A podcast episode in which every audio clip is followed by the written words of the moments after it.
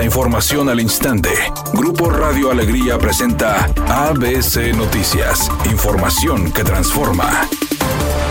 ¿Qué tal? Muy buenas tardes, esta es la información. La diputada local del PRI, Lorena de la Garza, propuso que los gobernadores no puedan tomar licencia de su cargo tan fácilmente para aspirar a otro cargo de elección popular, acompañada de su homóloga de la misma bancada, Jessica Martínez. Lorena de la Garza planteó modificar la constitución del Estado para tales efectos. Dichos candados contemplan que un gobernante debe haber superado dos terceras partes del tiempo del cargo para poder pedir esta licencia, o que el Estado no se encuentre en situación de crisis. El tercer factor sería que el Congreso sea la instancia que determine la gravedad de las causas que componen dichas crisis. Derivado del análisis que integran estos candados, también propusieron reformar el artículo 82 de la Constitución Política de México para alargar el tiempo que debe tener un funcionario separado de su último cargo antes de competir por un puesto diferente.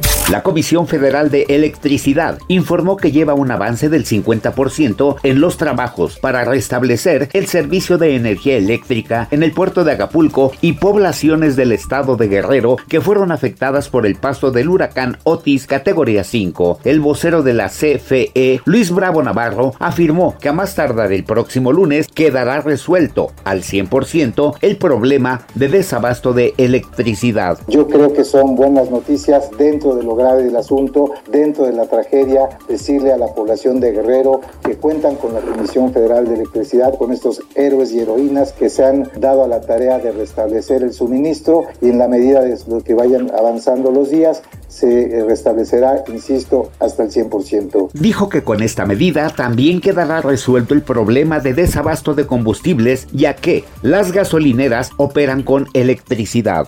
Soy Sergio García y esta es la información de los espectáculos. Erika Buenfil y Roberto Palazuelo son tan solo algunos de los famosos que resultaron afectados con el huracán en Acapulco Guerrero. Aunque ellos no se encontraban ahí ni tampoco viven ahí, tienen propiedades en Acapulco, mismas que resultaron afectadas con el paso del huracán. Redacción y voz Eduardo Garza Hinojosa. Tenga usted una excelente tarde. ABC Noticias, información que transforma.